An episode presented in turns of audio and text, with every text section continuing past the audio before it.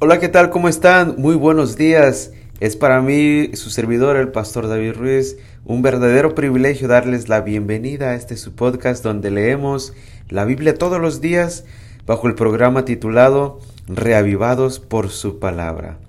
Como siempre, me gustaría invitarte a que tomes un momento de este día antes de empezar para mirar a través de la ventana y entonces observar las maravillas que Dios ha hecho para ti de tal manera que sepas que hoy es también un día para ser feliz.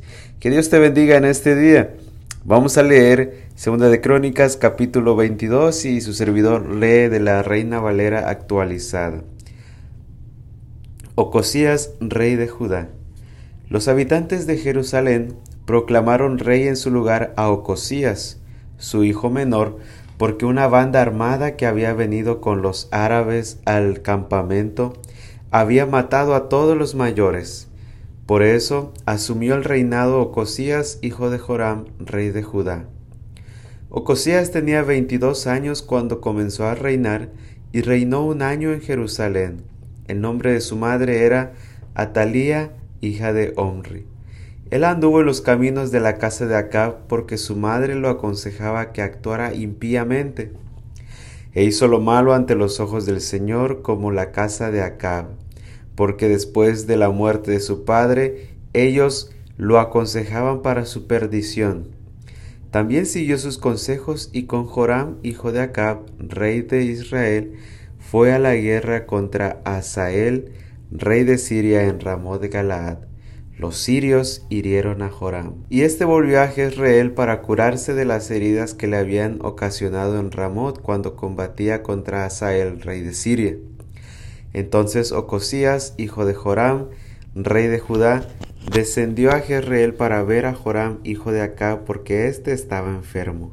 La caída de Ocosías al visitar a Joram ocurrió de parte de Dios, pues cuando llegó, salió con Joram contra Jehú, hijo de Nimsi, al cual el Señor había ungido para que exterminara la casa de Acab.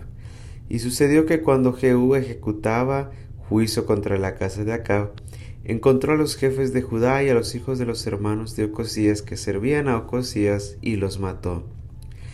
Después mandó buscar a Ocosías y lo capturaron en Samaria donde se había escondido. Lo llevaron a Jehú y lo mataron, y le dieron sepultura porque dijeron era hijo de Josafat quien buscó al Señor con todo su corazón. No quedó nadie de la casa de Ocosías para tener el poder del reino. Atalía usurpa el trono de Judá.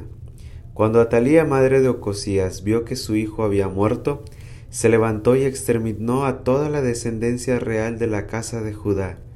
Pero Josabed, hija del rey, tomó a Joás, hijo de Ocosías, lo sacó a escondidas de entre los hijos del rey a quienes estaban dando muerte, y puso a él y a su nodriza en un dormitorio.